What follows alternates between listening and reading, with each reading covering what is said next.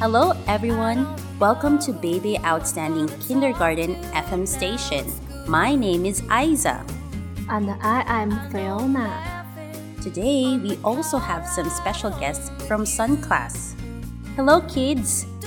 Say hello to our listeners. Hello, I'm Cassie.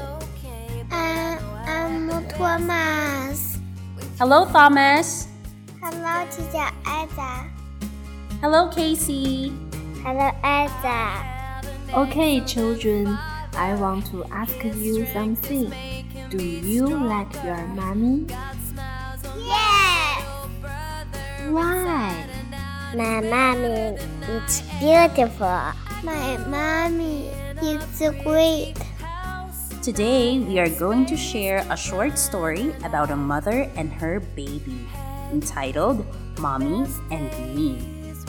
Are you ready? Yes, I'm ready. Yes, I'm ready. 这里是英语秀场，我们都爱说英语。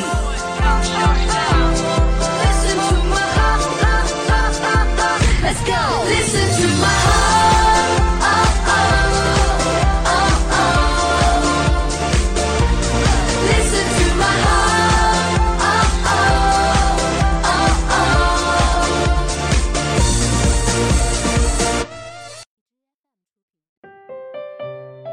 Mommy and me. When I'm with you, Mommy, I love to skip and run. I know that every day with you will be a lot of fun. I'm your tickle giggle monster and your brave little soldier. I can climb up really high and swing right across the sky. I am splishy and I'm splashy. I'm very, very happy when I'm with you. The end. Children, did you enjoy the story?